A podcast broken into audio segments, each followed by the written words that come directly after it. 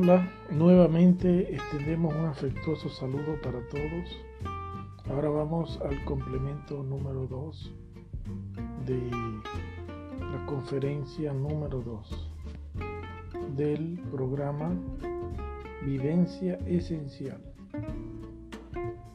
Este consiste en un conjunto de conferencias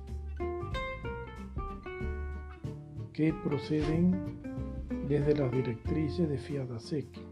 FIADASEC es una institución internacional que difunde en especial la práctica de valores humanos.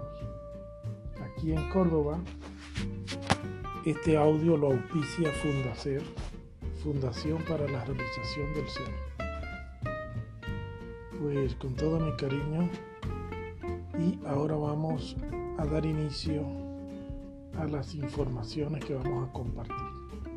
En primer lugar, ya hemos hablado del perdón, pero vamos a compartir ya aspectos más prácticos. Existe una práctica que se llama la dieta del perdón, que básicamente consiste en que nosotros nos propongamos perdonar perdonar pues a todas las personas y todas las situaciones. No llevar en nosotros ese peso de una deuda pendiente, de que nos sentimos pues que hemos sido afectados por alguien y que esa persona es culpable y que por tanto no lo perdonamos y todo eso ta ta ta ta ta ta ta. ta. Perdón es una forma de nosotros evolucionar, de continuar hacia adelante. Cuando nosotros estamos atrapados en la recriminación hacia una persona, una parte enorme de nuestra conciencia que pudiera servir para pues, despertar en áreas más profundas, para avanzar, para evolucionar, está también atrapada esa parte de nuestra conciencia en ese evento o en esos eventos o en todo lo que tiene que ver con el recuerdo de esa persona que no perdonamos. Es un paso fundamental para nosotros seguir adelante.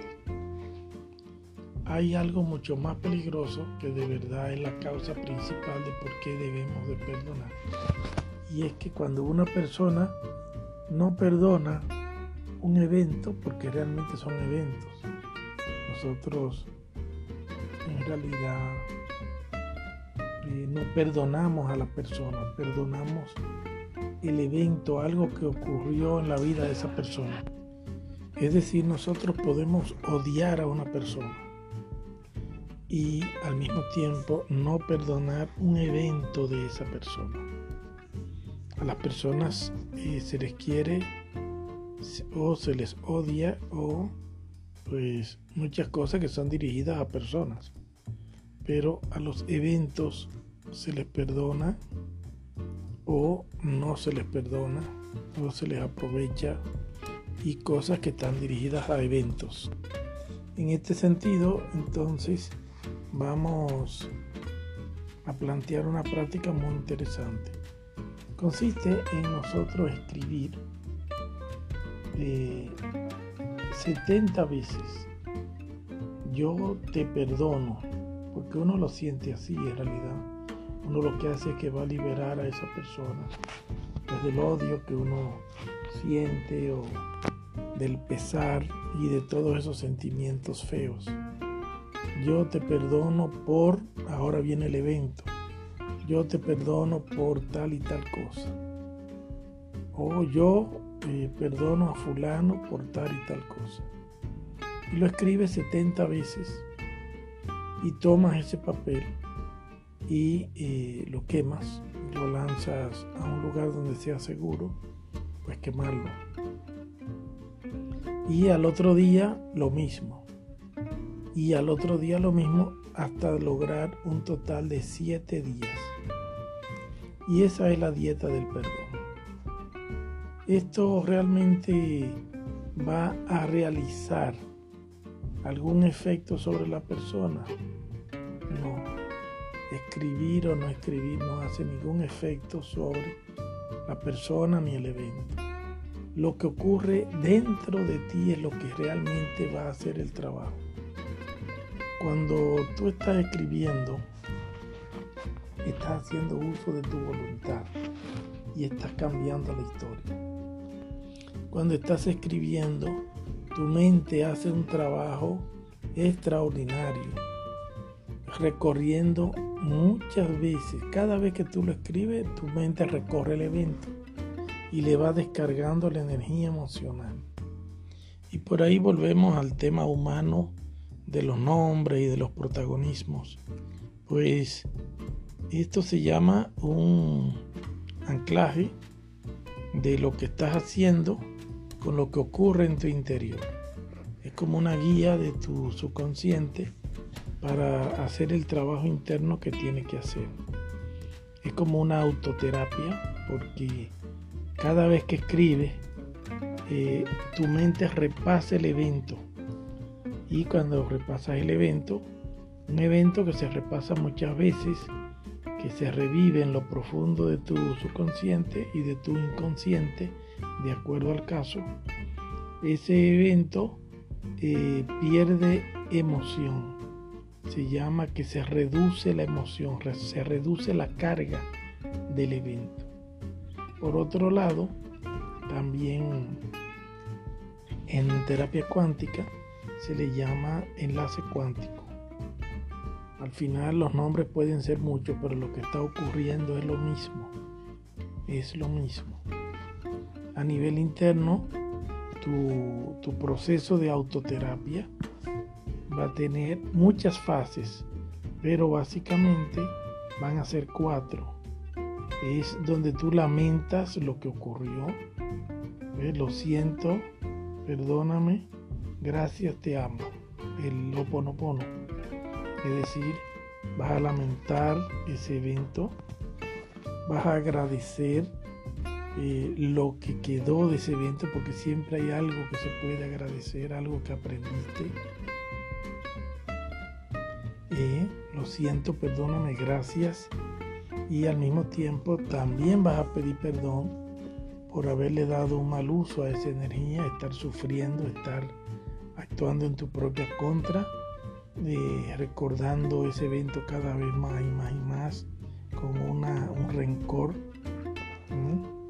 Y te amo, te amo a ti misma y también a los demás y a cada persona.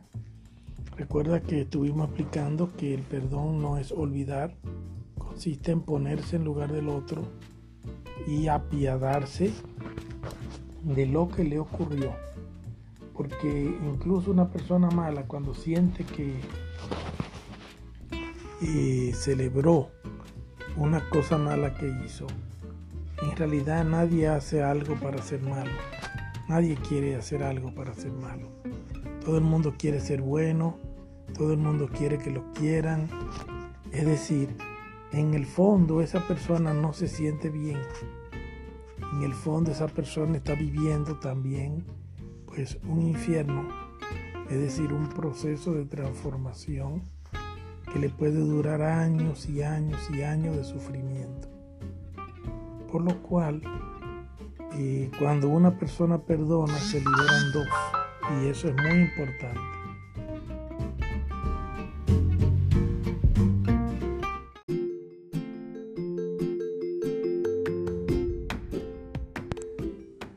Entonces, para completar el entendimiento, la comprensión de lo que es en sí la dieta del perdón, vamos a hablar de lo que es el inconsciente colectivo. Bueno, el inconsciente colectivo es toda la información eh, de los demás. Y dicho de otra forma, la información de todo el mundo todos los desarrollos científicos, todas las experiencias que ha vivido la humanidad, la vida de cada una de las otras personas y la nuestra también. Todo eso es parte del inconsciente colectivo. En el inconsciente colectivo está, por ejemplo, toda la teoría que se ha desarrollado sobre PNL, programación neurolingüística. Está toda la teoría y experiencias prácticas que han vivido los que, por ejemplo, han desarrollado terapias de distintos nombres y tipos. Entonces, cuando nosotros hacemos esa escritura de las 70 veces la frase perdonadora, todos esos eh, recursos que son del inconsciente colectivo, estamos autorizando a que nuestro subconsciente use los recursos del inconsciente para entonces nosotros hacernos una autoterapia de perdón. Y claro está, eh, será tan efectiva como también nosotros hayamos pasado a nuestro consciente la mayor cantidad de información relativa a lo que es el perdón en sí. Por ejemplo, yo sentía mucho odio por Hitler, por ejemplo, porque Hitler, pues lógicamente, prácticamente es la representación de, Satanás. Sin embargo, yo hice una práctica en la que, pues, eh, me sumergí en entender la vida de este, digamos, de este monstruo. Eh, y pude comprender y pude perdonarlo. Es decir, más bien eh, llegué a retirar el odio que le tenía y al mismo tiempo eh, perdonar, es decir, comprender que si yo hubiese estado en las mismas condiciones que él, muy, muy posiblemente hubiese hecho lo mismo. Entonces, para esto es una cosa pues muy, muy profunda, porque realmente, es decir, uno se va a convertir en Hitler para nada, o sea, no hay forma. Uno eh, va a quedar convertido en Hitler para nada, no hay forma. Porque la naturaleza humana realmente es buena. Hay una frase en la Biblia que dice, cuando Dios terminó de crear todo, dijo, y vio Dios que todo era bueno. Y cuando uno desarrolla las habilidades de meditar y de poder realmente entrar en las profundidades de la realidad, usted se da cuenta que realmente todo es bueno. A veces no entendemos las cosas que pasan, pero, sin embargo, hay algo que está ocurriendo ahí que es parte de la experiencia. De por sí, desde el punto de vista de la física cuántica, que estaríamos hablando de los desarrollos de Albert Einstein, Max Planck principalmente, y todos esos físicos cuánticos, eh, la realidad se comporta según la expectativa, según lo que usted espera que ocurra. Y justamente cuando usted hace esa práctica, usted está esperando que pasen todas esas cosas, que se reduzca la carga emocional, que cada vez sea pues una experiencia sin sabor, porque usted le está reduciendo pues la carga emocional. Y va a llegar el momento que va a ocurrir lo que usted espera, que es la liberación. Bueno, pues es, efectivamente, a través de lo que es y esta práctica, pues yo empecé a entender todo lo que pasó ahí, todo lo que pasó, y basta con leer los libros de historia y va a entender eh, cómo esa persona que no estaba en su sano juicio, o sea, tenía unos cuadros psiquiátricos horribles y a eso se le unió una situación particular de fanatismo que se le hizo pareja a esa situación, más una serie de coincidencias que eh, una persona que haya estado en esa condición, o sea, lógicamente, yo hice el análisis para mí, investigué la historia y todo eso, pero cuando lo entendí bien, me di cuenta que era una trampa mortal, es decir, cualquier persona que le hubieran pasado las cosas que le pasaron a él, mataba a 6 millones de judíos. Porque eh, hay un momento que tú lo comprendes y entonces te apiadas de esa persona. La pregunta es, ¿esa persona si está en el infierno va a salir del infierno? No va a salir del infierno. Lo que tú estás logrando efectivamente es que vos no vas a entrar al infierno. y ¿Te sientes feliz porque estás en el infierno? No, porque acabas de entender eh, la calamidad, la gran calamidad que le pasó a esa persona.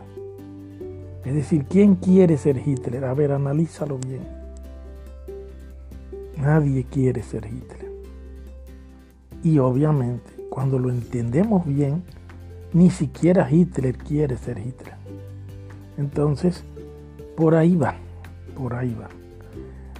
El inconsciente colectivo es un recurso tremendo a nivel de los antiguos, eh, le llamaban la omnisciencia. La omnisciencia en realidad es más que eso, ¿eh? porque hay una conciencia que está en el cuerpo mismo de todo el universo. Y el inconsciente colectivo en realidad es la conciencia de los otros y los otros están en este puntito que está perdido en el universo que se llama planeta Tierra.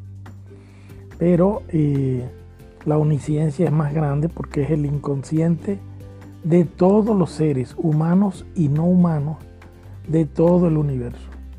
Y esa es la omnisciencia. Hay prácticas para entrar en contacto con la omnisciencia. De hecho, una de ellas es la mayéutica, vivir una vida cuestionante. Acuérdense de las preguntas principales que le llamamos clave sol. S-O-L, sujeto, objeto y lugar. Sujeto, quién soy, objeto, que estoy haciendo, lugar, dónde estoy. Entonces, la clave sol nos ayuda a aplicar la mayéutica para obtener información y crecer en sabiduría en las experiencias que vamos viviendo cada día. Entonces, visto así, está planteado el tema. Y por tanto no queda más que invitarlos a practicar la meditación.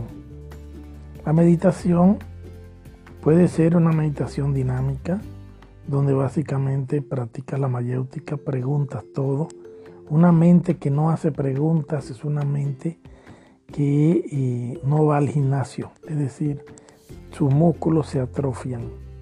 Entonces vivir la vida en base a preguntas, cuestionándonos todo, preguntándonos, eh, preguntas incluso repetidas como la de la clave sol, sujeto, objeto, lugar, quién soy, qué estoy haciendo, dónde estoy, pues es algo que eh, nos pone en contacto con el inconsciente colectivo y con la omnisciencia.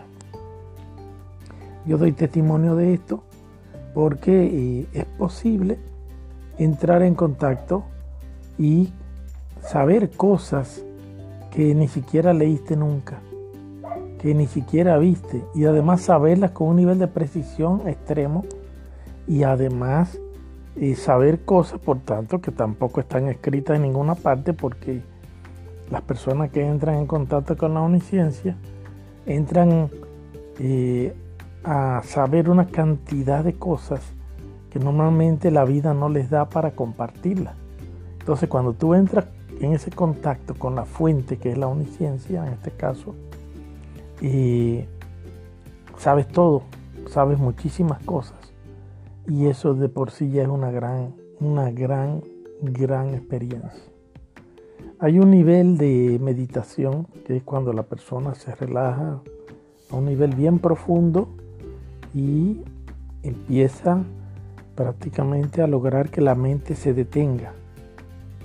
Una vez que la mente se detiene, entonces eh, entras en contacto con todos los seres, con el núcleo de todos los seres. Y hay un momento que tu identidad se pierde con todo, o sea, realmente eres el todo. Y en ese momento, que doy testimonio de él, eh, te llegan muchas cosas, mucha información, comprendes muchas cosas al mismo tiempo. Es como leer 10, 20, 40, 100, quizá 200 libros, pero al mismo tiempo comenzarlos a leer y comenzarlos a terminar y terminarlos y te llega todo eso que, es una cosa impresionante. Es una experiencia maravillosa. Y básicamente consiste en aplicar lo que ya venimos hablando. Una respiración circular para tomar el control del evento de la meditación que queremos hacer. Una respiración triangular para pues entonces irnos introduciendo poco a poco en todo lo que es la relajación. Una respiración cuadrada para ya eh, dar el último, digamos, toque de tranquilidad a todo nuestro ser. Y después entrar en una respiración eh, ya normal, de un ritmo propio, eh, en el que ya no estás pensando en respirar, pues observando, sos sencillamente el observador. Y hay un momento donde es como si fuese como, eh, como si atravesases algo, un campo de energía. Y de hecho hasta se, puede escuchar un sonido eh, como de flujo de energía, o sea, es algo, es indescriptible, pero hay que vivirlo y eso te pone en calidad de poder pues ver todo, sentir todo, percibir todo, entender todo y además estar adentro de todas las personas, todos los seres y cosas del, del universo, del planeta, es una cosa extraordinaria. Pero eso es poco a poco, eso se va logrando poco a poco. Hay personas que les puede tomar pues meses, otra persona pues viene ya con una habilidad de nacimiento, otro le puede tomar tres meses, seis meses, qué sé yo, un año o nunca lograrlo. Pero eh, hasta ese nunca hay un montón de experiencias que vive que son súper interesantes, quizás eh, tan extraordinarias como cualquiera. Bueno, dicho esto, estamos ya informados de lo que es la omnisciencia, el inconsciente, y el subconsciente. Subconsciente básicamente, pues esa conciencia que pertenece a ti nada más de tus experiencias. En el ejemplo que puse del teatro, pues todo el escenario de tu teatro es el subconsciente. Mientras que todo el escenario, eh, con el público incluido, sería el inconsciente colectivo. Y ya toda la conciencia que abarca el universo sería la omnisciencia. Ahora, la luz que se enfoca en el actor que está actuando en el momento determinado es lo que llamamos conciencia, que se activa principalmente por medio de la mayéutica, la clave sol, la vida cuestionante.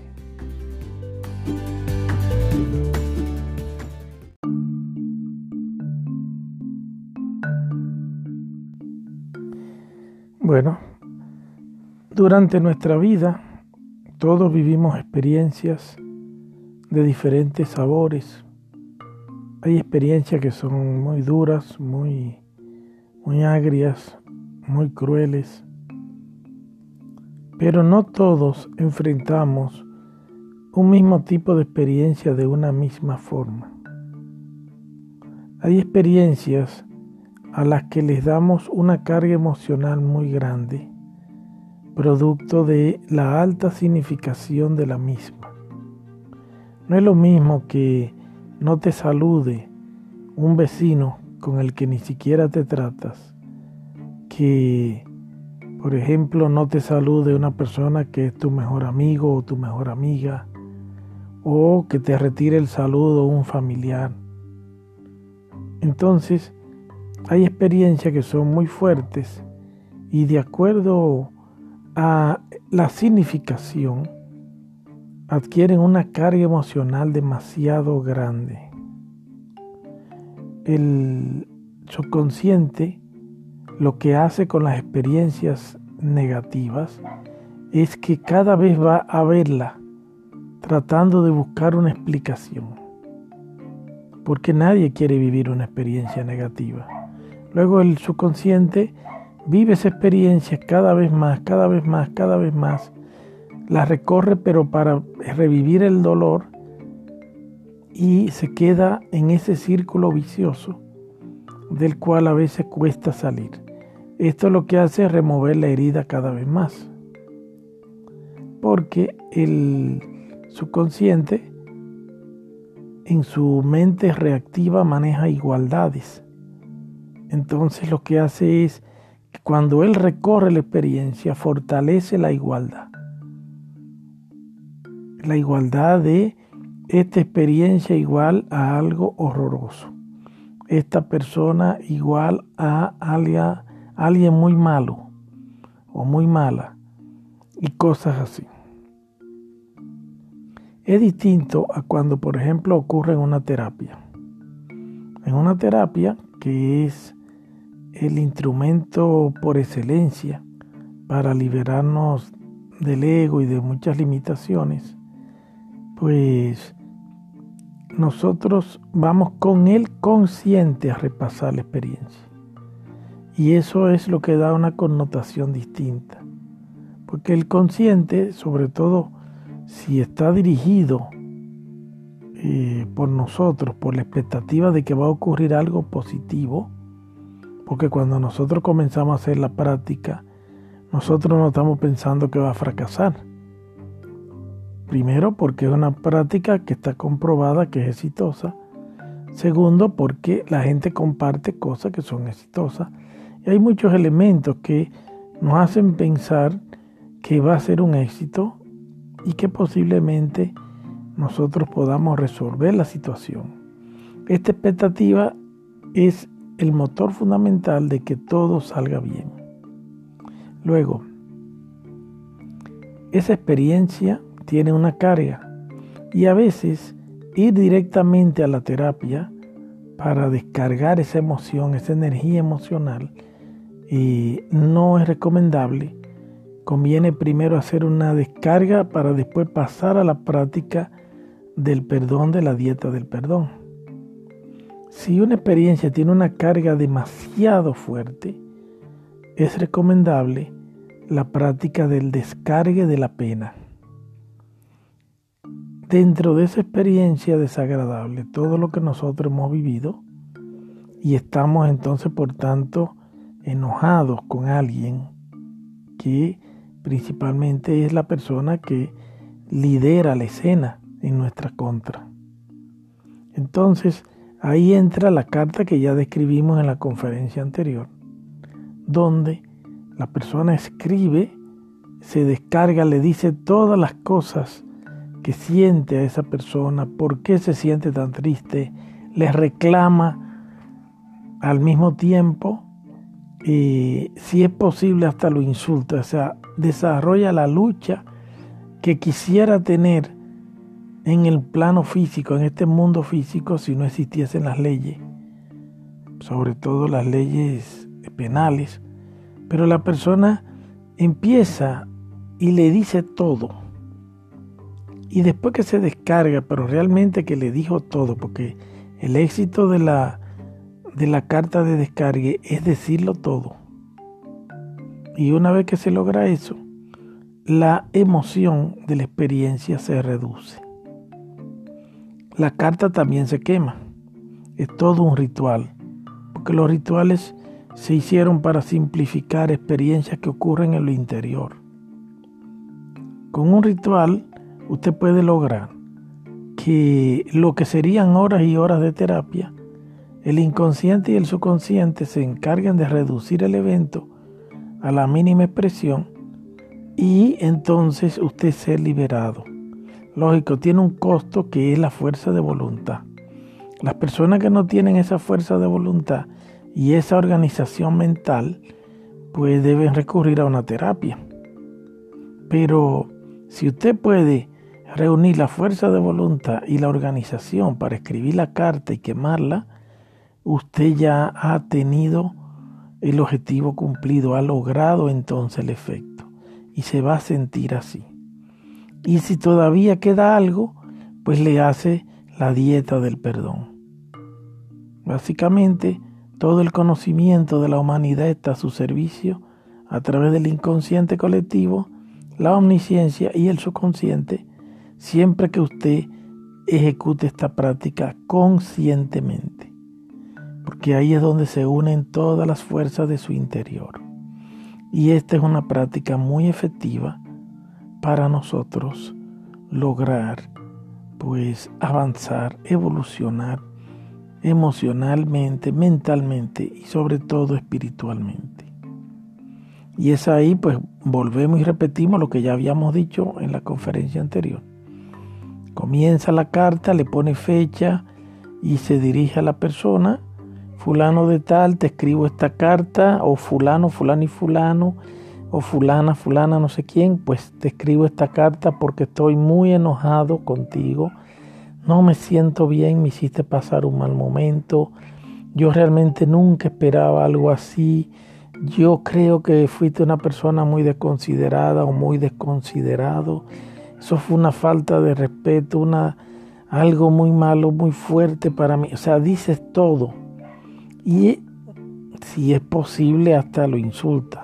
Aquí se puede escribir malas palabras porque eso se lo va a llevar el fuego. Te descargas pero con toda la cultura que tiene de lo que es hacer pues un descargo, una lucha que tú tenías por dentro, sacarla esa carta. Y al final entonces tú escribes la frase mágica, que es ahora me libero y libero a toda mi familia de los efectos de esta experiencia, la reduzco y la hago desaparecer. Y bueno, también va a haber algo de inspiración propia, cosas que se te van a ocurrir escribir. Y después quema esa carta. Y esa es una práctica muy importante y muy poderosa.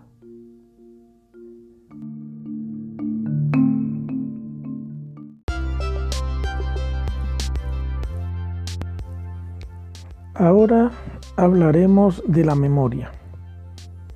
La memoria es la huella que va dejando un tipo de energía en el espacio. Es una huella y al mismo tiempo como un camino.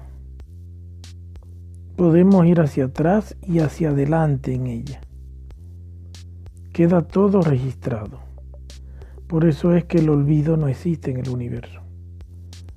Cada tipo de energía tiene su memoria o su tipo de memoria.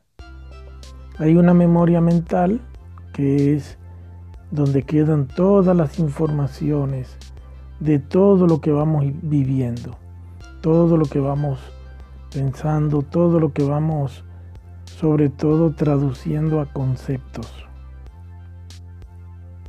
Hay una memoria sentimental donde queda todos los deseos, como una historia de los deseos que hemos tenido y las emociones que hemos tenido. Hay memoria, memoria biológica, que es donde queda pues registrado lo, lo que más persiste en el plano de la energía y de la materia de nuestro cuerpo vivo, que sería a través del ADN. El ADN de por sí es el representante de la memoria biológica de todos eh, los seres humanos y de todas las experiencias de la humanidad. En el ADN, pues tenemos todas las posibilidades de ser de una forma o de otra, de manifestarnos de una forma o de otra, porque está todo registrado. Ahora, cuando hablamos de memoria en términos de terapia y de sanación interior, estamos hablando de eventos. Los eventos están compuestos pues de una suma de energías. Un evento tiene identidades, es decir, participantes del evento. Un evento tiene una secuencia de hechos que están compuestos de pensamientos y sentimientos, acciones, y todo eso de lo que es el evento, pues es parte de la memoria. La memoria, digamos así, integral, la memoria que se convierte en un recuerdo. Un recuerdo porque es como una foto viva de algo que pasó o está pasando. También existe pues la memoria del futuro, que es donde nosotros vamos diseñando lo que va a pasar. Y es muy raro porque uno está acostumbrado a que las memorias sean siempre de cosas que ya ocurrieron. Pero nosotros estamos elaborando pensamientos y sentimientos sobre lo que puede pasar. Nuestra expectativa de lo que va a pasar ya es la primera memoria de lo que va a pasar. De hecho, es la fuerza eh, gestora más poderosa de que pueda pasar eso que ya estamos nosotros formando en nuestra expectativa. Es muy importante entender que la memoria también está dividida en memoria, por ejemplo, reciente o actual, la memoria que es del momento, que es para recordar las cosas que estamos haciendo ahora mismo y principalmente no perder la atención. Y después está la memoria, ya que es una memoria personal de la historia personal, de las cosas que nos han pasado a nosotros. Está la memoria familiar, que también le podemos llamar transgeneracional, que es la memoria de cosas que han pasado de la vida en familia. Eh, grandes éxitos, grandes fracasos, eh, grandes problemas, eh, grandes logros. Todo eso es parte de la familia, porque cuando usted tiene un éxito, eso impacta a toda la gente que le rodea y que le quiere, que al final pues son su familia. Y para la naturaleza, sus amigos, la gente que llega a su familia, incluso si son, por ejemplo, casos de gente adoptada, eh, para la naturaleza y para el universo es lo mismo todo. El caso es que esas memorias tienen una característica muy importante y es que cuando no han sido resueltas, es decir, aprovechadas al máximo, tienden a repetirse. ¿Por qué se tienden a repetir? Porque el universo no le gusta dejar cabos sueltos. Es decir, si usted tenía que aprender eh, sobre una experiencia determinada y esa experiencia todavía sigue molestándolo, sigue generando estrés, sigue distrayéndolo, sigue generando dolor, entonces el inconsciente y el subconsciente consideran que usted desea mejorar esa experiencia. Porque usted le está prestando mucha atención. ¿Y qué hace entonces eh, un buen amigo cuando sabe que usted quiere mejorar una experiencia? Pues se la repite, se la repite. Eso es como cuando estás jugando las cartas y pierdes que te dejan ganar, o sea, te dan oportunidades de ganar. Y dicen, bueno, otra mano, la revancha. Y bueno, esa es una tendencia muy natural. Es muy natural que hasta que usted no supere una experiencia, eh, a eso le llaman ley de recurrencia, usted la vuelve a repetir. Claro está que eso incluye la trampa de que se va a repetir el dolor también.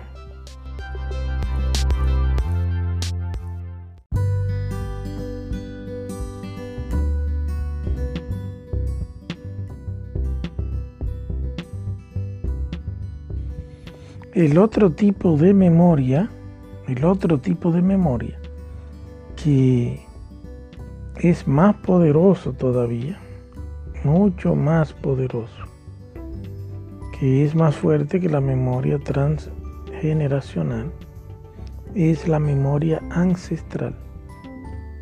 La memoria ancestral es una serie de experiencias, principalmente eh, ritos, juegos, costumbres que quedan almacenadas porque de alguna forma se comprobó o se creyó que se comprobó, porque acuérdate que la expectativa es todo, o sea, para que algo sea eh, parte de nuestra verdad, basta con que creamos que lo es. Entonces, todas esas experiencias, procedimientos, eh, lo que se llama en sociología juegos, que son cosas que hace la gente. Y esas cosas son, por ejemplo, saludar, eh, competir, protegerse, por ejemplo, de gente desconocida, eh, estar dispuesto a todo por cosas que se consideran importantes. Y además de muchos otros rituales que van ya con lo familiar, eh, las guerras, eh, todas esas cosas. es realmente un campo tan complejo, pero al mismo tiempo tan abarcante que prácticamente abarca toda, toda, casi toda la, la, vida nuestra. Pudiéramos decir que un 95% de nuestra vida está cubierta por la memoria ancestral. Pudiéramos decir que un 3% de nuestra vida es la memoria transgeneracional y queda un 3% que es la memoria nuestra personal. Es una forma, como dicen en Córdoba, hablando mal y pronto, porque los números son todavía mucho más exagerados. es posible que la conciencia nuestra ni siquiera llegue a un 1%. Pero vamos a decir así que hoy día, por ejemplo, está de moda echarle la culpa a los papás, a los abuelos, al bisabuelo, a todo el que estaba atrás. Pero en realidad esta gente, estos familiares, son también víctimas. Son víctimas, al igual que nosotros, de la memoria ancestral. La memoria ancestral se forma a través de millones de años la memoria transgeneracional se forma en las últimas décadas, como mucho un siglo, como mucho. Y ya más o menos después de un siglo, todo eso que ya es más que lo que dura vivo una persona, ya es eh, memoria ancestral, que prácticamente son eventos que han ocurrido en nuestra línea familiar que nosotros eh, no los tenemos en la mira. Pero lo más curioso de todo esto es que los eventos de la memoria ancestral, que son más poderosos, no son los de hace un siglo, ni dos, ni tres siglos. Son los de hace millones de años. Millones. El ser humano tiene aproximadamente 3 millones de años de evolución. Lo que significa que las cosas que ocurrieron hace un millón, dos millones, tienen fuerza, pero lo que ocurrió hace más de dos millones de años tiene mucho más fuerza. Todas esas cosas van impactando nuestro ADN. Hay una parte de nuestro ADN que se impacta por la memoria transgeneracional que es sobre todo el ARN, que es más bien se considera como un código perdido que no le dan valor, porque el mundo en el que vivimos valora mucho el ADN, no el ARN. Entonces, el ARN lo manejan las madres para pasarle algunas escenas y algunos cambios de control a sus hijos. Por esta razón, sin entrar en detalles ya de tipo científico y biológico, lo más interesante de todo esto es que esto nos ayuda a perdonar. ¿Por qué razón? Porque eventualmente la gente hace lo que ya otro hizo. Son programas que tenemos en nuestro interior. Programas de los que no nos damos cuenta. Programas que estamos haciéndolos y estamos totalmente en el punto ciego de lo que es el origen de nuestras conductas. No, no nos damos cuenta de lo que está pasando realmente. De hecho, lo normal es que sintamos que estamos haciendo lo correcto y que durmamos muy tranquilos, muy bien. Nuestra conciencia en paz producto de que pues sentimos que todo está perfecto. Entonces, estas costumbres que se van quedando se convierten en paradigmas. Es como una persona que un día hace algo porque pues ella sabe por qué lo hizo. Pero eh, un niño ve lo que hizo y ve que después eh, pudo resolver una situación o le fue bien. El niño pues hace lo mismo, o el observador cualquiera que sea. Pero después viene una persona y ve al niño hacer eso, que el niño no sabe por qué lo hace. Y además el otro, el tercer observador, sabe menos. Pero como vio que lo hizo alguien de éxito, pues también lo repite. Y ya llega un momento que las cosas se hacen sin saber por qué fue. Y además se hacen sin que tengan ninguna importancia ni ninguna conexión con la realidad que se está viviendo en ese momento. Todo esto ocurre por instinto de conservación y de protección. Entonces, las cosas que resultan, lo, que resulta exitoso, se copia. Así funciona la biología y así funciona el universo. Lástima que eh, muy poca gente tiene el hábito de recordar escenas positivas. Porque cuando usted recuerda escenas positivas, el universo recibe eso también y entiende que si usted está ocupado pensando en eso, es porque usted quiere superar ese evento, quiere pues trascenderlo y le da más de ese evento. Por lo cual usted tendrá más escenas felices, producto de que el universo interpreta que eh, usted quiere pues la revancha, quiere superarse a sí mismo. Lo que significa que esto ocurre para lo malo y para lo bueno. Luego de esto, queda entendido que, por ejemplo, eh, si nosotros queremos entender y superar bien nuestros defectos, nuestro ego, nuestras limitaciones, además de tener claro qué es el ego y qué es el ser, pues debemos también incluir en algunas de nuestras primeras meditaciones eh, cómo era la vida cavernícola, la vida de las cavernas, la vida de los primeros tiempos, los primeros millones de años, los primeros milenios, porque el ADN se escribe por medio de la impresión emocional. Un pensamiento no difícilmente cambia el ADN. Pero cuando usted se concentra en algo, es decir, cuando usted elige un pensamiento para contemplarlo, para observarlo, cada vez que usted lo observa, eh, ocurren millones de ciclos emocionales. Y esa sensación que usted va sintiendo mientras eh, enfoca en ese pensamiento, cada vez se va acelerando y energetizando más. Y si llega a ser suficientemente intensa, entonces su ADN será transformado. Van a ocurrir transformaciones, cambios en medio de sus genes, en medio de su código genético. Luego, esto es la experiencia, o sea, esto es una cosa que no pudiéramos decir que es un postulado porque ni siquiera necesita verificación.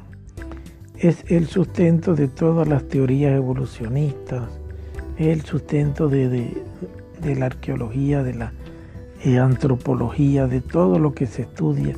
Son los puntos de partida de prácticamente todas las ciencias eh, de la vida humana.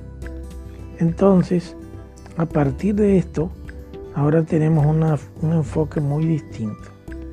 Vamos a poner un ejemplo, un ejemplo ancestral que eh, afecta hoy día. Por ejemplo, el saludo. ¿Cómo fue que se originó el saludo? El saludo era una señal de eh, no te voy a matar. Es decir, cuando los primeros hombres se encontraban, lo primero que hacían era que se medían, visualmente, claro está. Y si uno de ellos veía que podía vencer al otro, pues eh, se daba, claro está, si era oportuno hacerlo, un combate en el que quien ganaba le quitaba todo lo que tenía al otro y se lo llevaba para su cueva. De hecho, esa cacería podía implicar ir a buscar las mujeres que tenía, los hijos que tenía, quedarse incluso con la cueva de esa persona y dominar ambos lugares. Es decir, que el encuentro de los primeros hombres era un encuentro que es bueno aclarar que era sin ley, no había reyes, no había presidente, no había de nada, no había autoridades. Esto ocurrió por millones de años. Y la única autoridad que había era la fuerza que cada persona tenía. La gente eh, estaba aterrorizada de conocer a alguien, producto de que el conocimiento, el encuentro con alguien, era una escena de, de máxima peligrosidad. Entonces, a través de esto, a través de esto que es el saludo, era como se daba una señal de sigamos por nuestro camino, ahora no estoy per pelear o no nos vamos a matar o no te voy a matar si el que saludaba era el más fuerte, el que ya por evidencia era más fuerte. Esto significa que entonces, ¿cómo se traduce eso en la vida moderna? La vida moderna, si eso se traduce como que la gente no sabe a qué se debe que cuando alguien no te saluda, se siente tan mal, se siente tan feo. Y es porque hay un, algo oculto en toda esa memoria ancestral que sabe que cuando no te saludaban te iban a matar o por lo menos iba a venir un enfrentamiento bestial.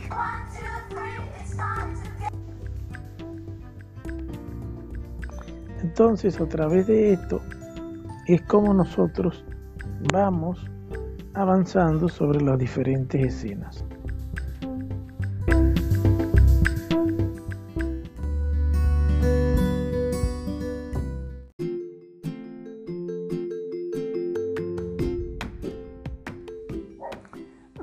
Para entender este avance de escena en escena, que se hace a través de puntos de significación, vamos entonces a resolver la pregunta principal, la, inquietud principal, que es por qué ocurren estas cosas de, de la búsqueda de esas repeticiones. ¿Y por qué se ha hecho la costumbre más fuerte de nosotros repetir, recordar la escena mala? La escena de dolor, la escena pues de peligro. Pues muy sencillamente por lo que se llama eh, la búsqueda del amor, la construcción del amor, por hacer el amor. Es decir, el verdadero significado de la palabra hacer el amor es lograr la perfección. Es decir, ser el amor, convertirse en el amor. Y ser más mercadeable en términos comerciales. Y en términos biológicos, tener mayores probabilidades de sobrevivir por medio de la calidad sobre todo Luego de todo esto, y esta búsqueda de perfección eh, se hace a través de que, bueno, si estuvimos a punto de morir y no morimos, entonces eh, vamos a estudiar esa escena. Vamos a comprender para poder evitarla, porque eh, mientras más ancestral un acontecimiento, los acontecimientos peligrosos tenían una probabilidad altísima de terminar en la muerte. Es decir, casi todos los eventos ancestrales terminaban en la muerte.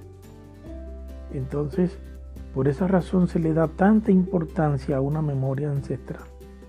Porque es que te salvaba de la muerte. Es decir, te mantenía vivo.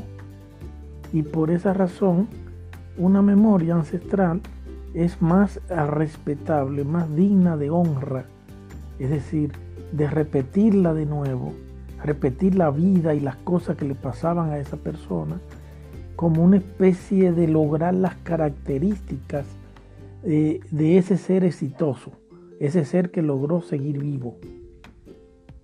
Y se vuelve un instinto, se vuelve un instinto eh, honrar a los ancestros. Y estamos hablando de los ancestros cavernícolas. No tanto los ancestros transgeneracionales. Porque estos de por sí son víctimas de los cavernícolas. Es decir, eh, todos estamos haciendo cosas que haría un cavernícola y no nos damos cuenta. Ahí está ese, ese grave problema. El análisis de situaciones de las cavernas y de la vida del cavernícola y de la vida súper, súper ancestral es fundamental para entender lo que está ocurriendo en esta vida en la que estamos viviendo. Entonces, estas informaciones reencarnan a través del ADN, quedan registradas en el ADN como acciones que son recomendables. Y no tanto el ADN, sino el código genético. Porque el código genético no es nada más el ADN. Hay muchos genes sueltos por todas partes. Tenemos estructuras más complejas todavía. Los biólogos cada vez descubren eh, una complejidad mayor en la vida de los genes. Entonces, todo esto es algo que eh, pues se hace en base a repetir, es decir, repetir lo que no podemos trascender y repetir las escenas eh, principales de vidas de personas que lograron sobrevivir. Entonces, ahí está el honor, la honra, la búsqueda al final en todo esto de la perfección. Y ya estuvimos hablando que la forma de nosotros convertirnos en el amor es a través de la perfección, la corrección, el mejoramiento continuo. Lógico, ¿qué es lo que ocurre con esto? Es un instinto, ser el amor es un instinto. Entonces, si eso es tan importante, ser el amor, pues entonces convertirnos, construirlo es súper importante. ¿Por qué? Bueno, cuando tú eres el amor, las probabilidades de tú sobrevivir aumentan significativamente. ¿Por qué? Porque la gente te quiere, la gente no te quiere hacer daño, la gente quiere favorecerte, te dan de lo que tienen, te ayudan cuando tú tienes necesidad de algo. Y esto es una cosa, pues entonces, que es súper importante. Y cuando te aman, es decir, cuando tú eres el amor y la forma de tu ser se convierte en una eh, herramienta de conquista, es como por ejemplo el caso de Rama. Rama, la mayoría de los enemigos que venció, y los venció porque encarnó el amor, porque en la historia, por ejemplo, el Ramakata, que son libros antiguos hindúes, él solamente se le presentaba delante a la gente y le mostraba su ser, es decir, les hacía visible su, real ser, toda, toda la potestad que había logrado, que es una especie ya de, lógico, una comunicación más allá de lo físico.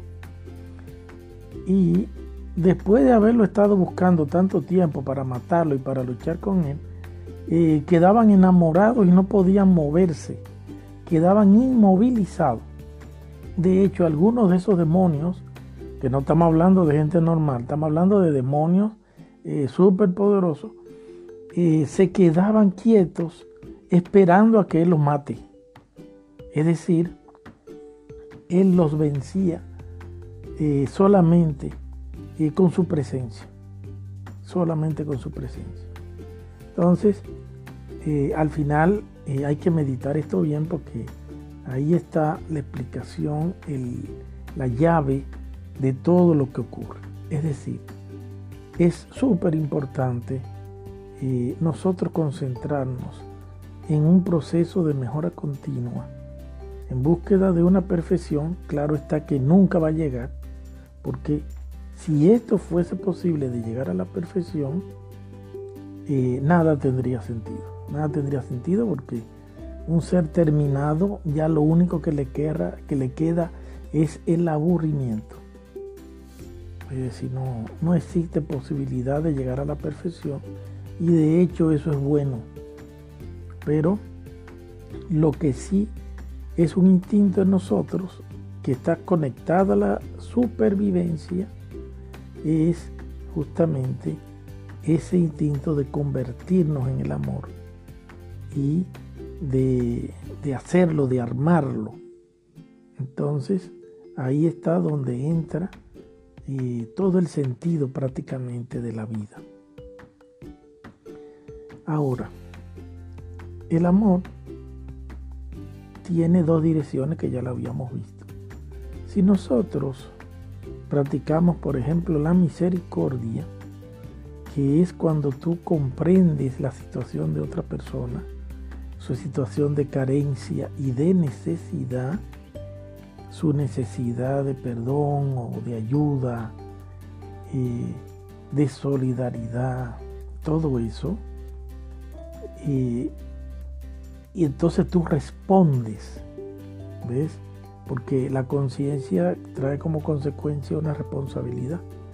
Por esa razón, si tú eres eh, una persona con capacidad de ver lo que las necesidades del otro y de hacer empatía con esa otra persona, de ponerte en su lugar en simulaciones por lo menos mentales y emocionales, entonces tú respondes a eso. Vos sos una persona responsable. ¿Ves? Responsable es actuar en consecuencia. Y luego, ese acto es responder básicamente al amor. Porque toda situación tiene una belleza. O sea, mira lo feliz que se siente la persona que es realmente misericordiosa cuando tiene la oportunidad de darle una mano al otro. O sea, hay una alegría que a veces es incluso hasta indescriptible.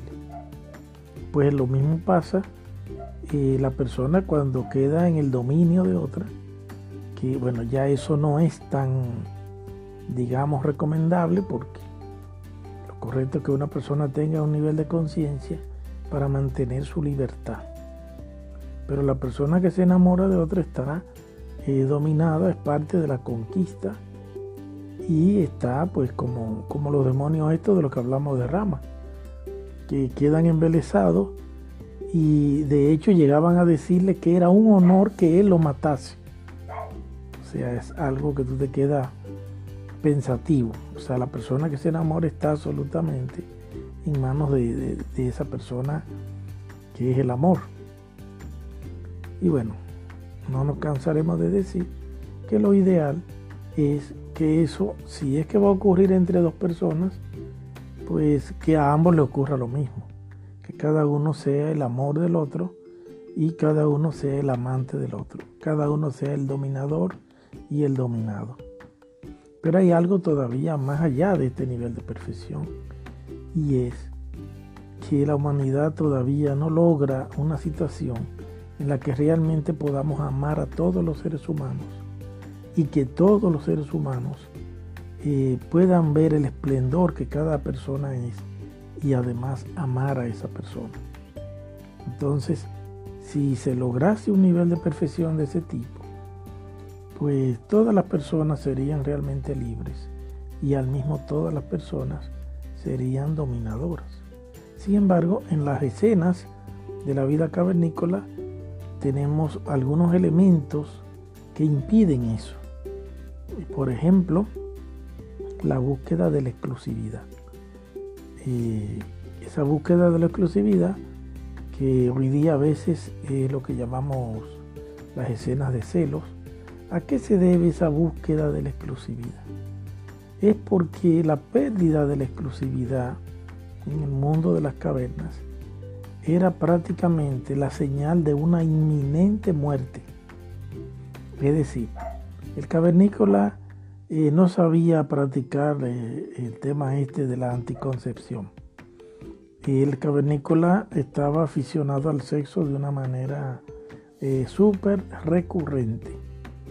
Entonces, el cavernícola, sobre todo el cavernícola hombre en este caso, pues tenía siempre las hembras embarazadas porque pues eh, era lo natural, pues se embarazaban y la mujer vivía una vida que era entre estar embarazada eh, o casi estar a punto de embarazarse. Esto también generó eh, una situación de que si la mujer no podía facilitar eh, sexo al hombre, ¿qué era lo que el hombre hacía? El hombre cavernícola pues entendía que ya esa mujer no era útil. Además, él salía todos los días a arriesgar su vida y literalmente la arriesgaba porque había animales que eran salvajes, pero además también los hombres eran tan salvajes como los animales. Ese hombre llegaba lleno de estrés a su casa, pero no estrés de que del trabajo de hoy día ni nada de eso. Era un estrés donde posiblemente varias veces cada día la posibilidad de muerte era, era muy cercana al absoluto. O sea, era un logro que esa persona llegase a la casa. De hecho, eh, existían fiestas que se hacían, eh, que le hacía su familia porque llegaba. ¿Su familia en qué consistía?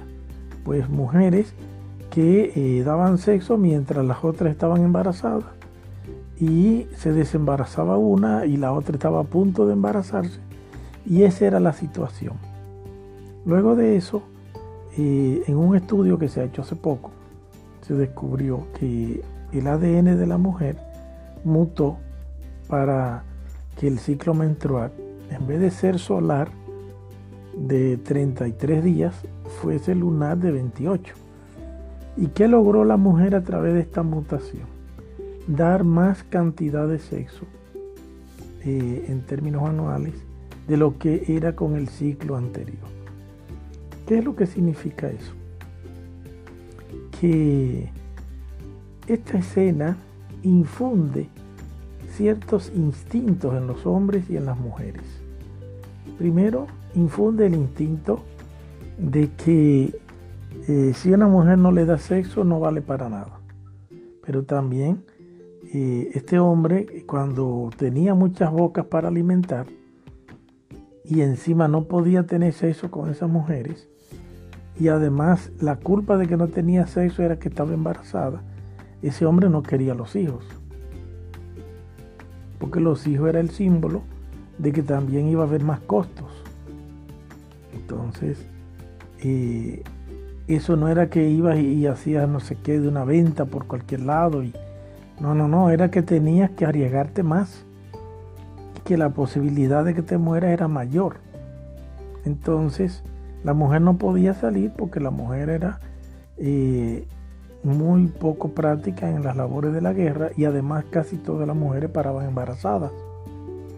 Entonces tenían que quedarse en el hogar y además de eso eh, buscar la forma de dar sexo porque si no eh, iban a hacer una carga y la probabilidad de muerte era extrema porque era extrema en serio.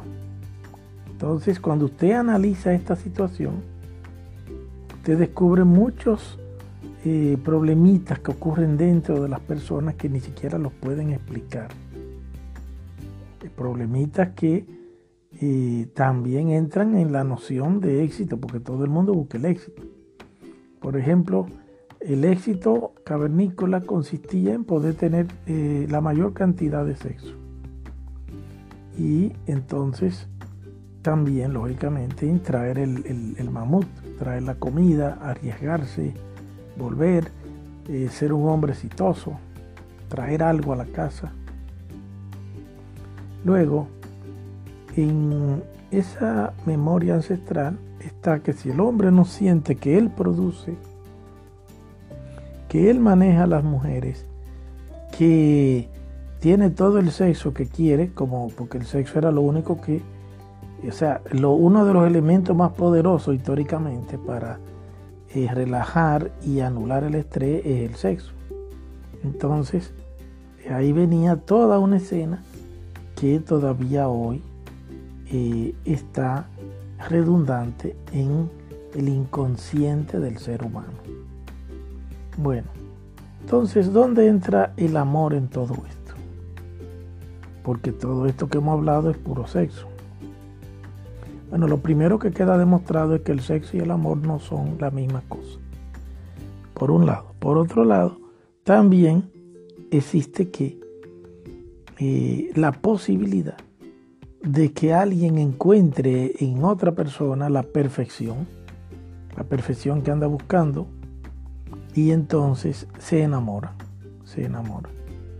Y ahí es por vía del amor que la persona logra la eh, supervivencia, ya no por eh, el tema de que da sexo o no da sexo.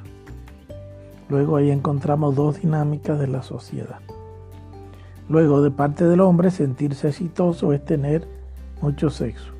Por esa razón, eh, el hombre necesita de una manera eh, muy íntima, muy profunda, producir y tener sexo.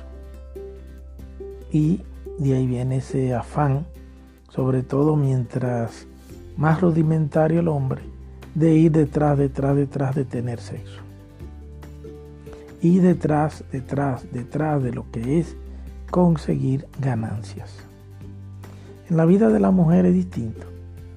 La mujer ha tenido que, producto de un encuentro con la realidad, sobre todo la realidad de los últimos eh, y de los últimos siglos, hacer unas transformaciones que en un momento determinado se van a concretar de manera definitiva en el ADN de la mujer porque esta eh, liberación femenina consiste justamente eh, no en tonterías, sino en transformar el ADN.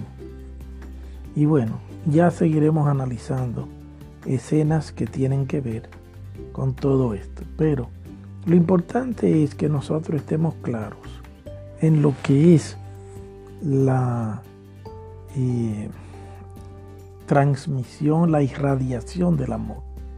Entonces, ¿cómo se irradia el amor? Bueno, el amor eh, se irradia de una manera natural y sobre todo eh, en base a la empatía que hay con todo, con toda la perfección de la naturaleza.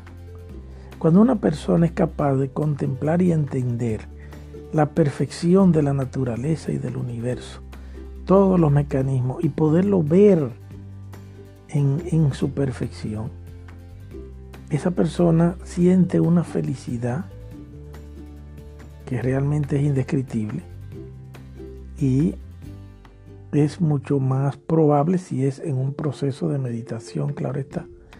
Pero ese estado de la contemplación de la perfección es lo que también genera una inspiración de serla.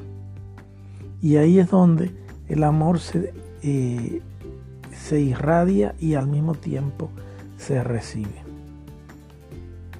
Por lo cual el amor es posible ser irradiado. Ahora, el 90% largo del amor que nosotros podemos ser se irradia sin hacer nada. Es como el ejemplo que siempre pongo del vestido lindo, que la persona lo ve y ama el vestido, y el vestido no ha hecho nada para eso. Solamente que tiene las características de lo que busca. Es la respuesta a la búsqueda interna. Entonces, ser la respuesta es ser el amor. Usted, en la medida que usted eh, inspira sus acciones en lo que los demás necesitan, en lo que los demás eh, eh, los hace feliz.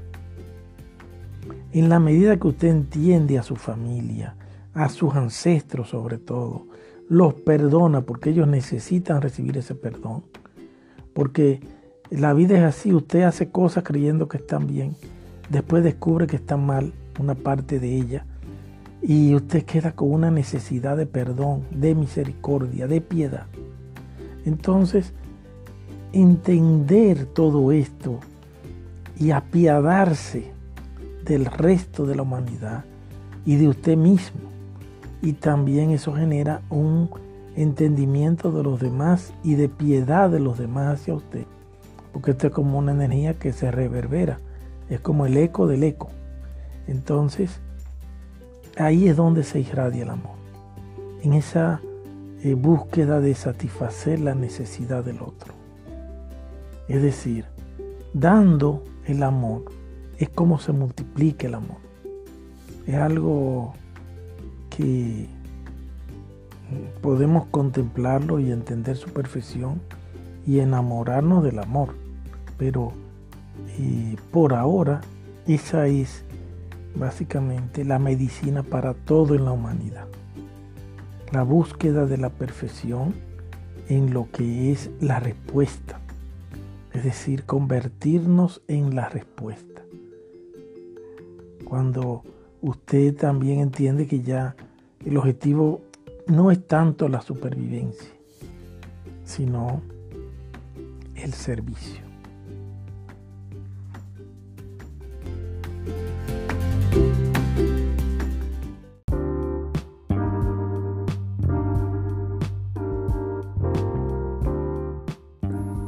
Bueno, y hasta aquí sería la segunda conferencia. Les exhortamos a hacer la lista de todas las culpas. Eso queda como tarea. Todas las culpas que ustedes sienten que tienen.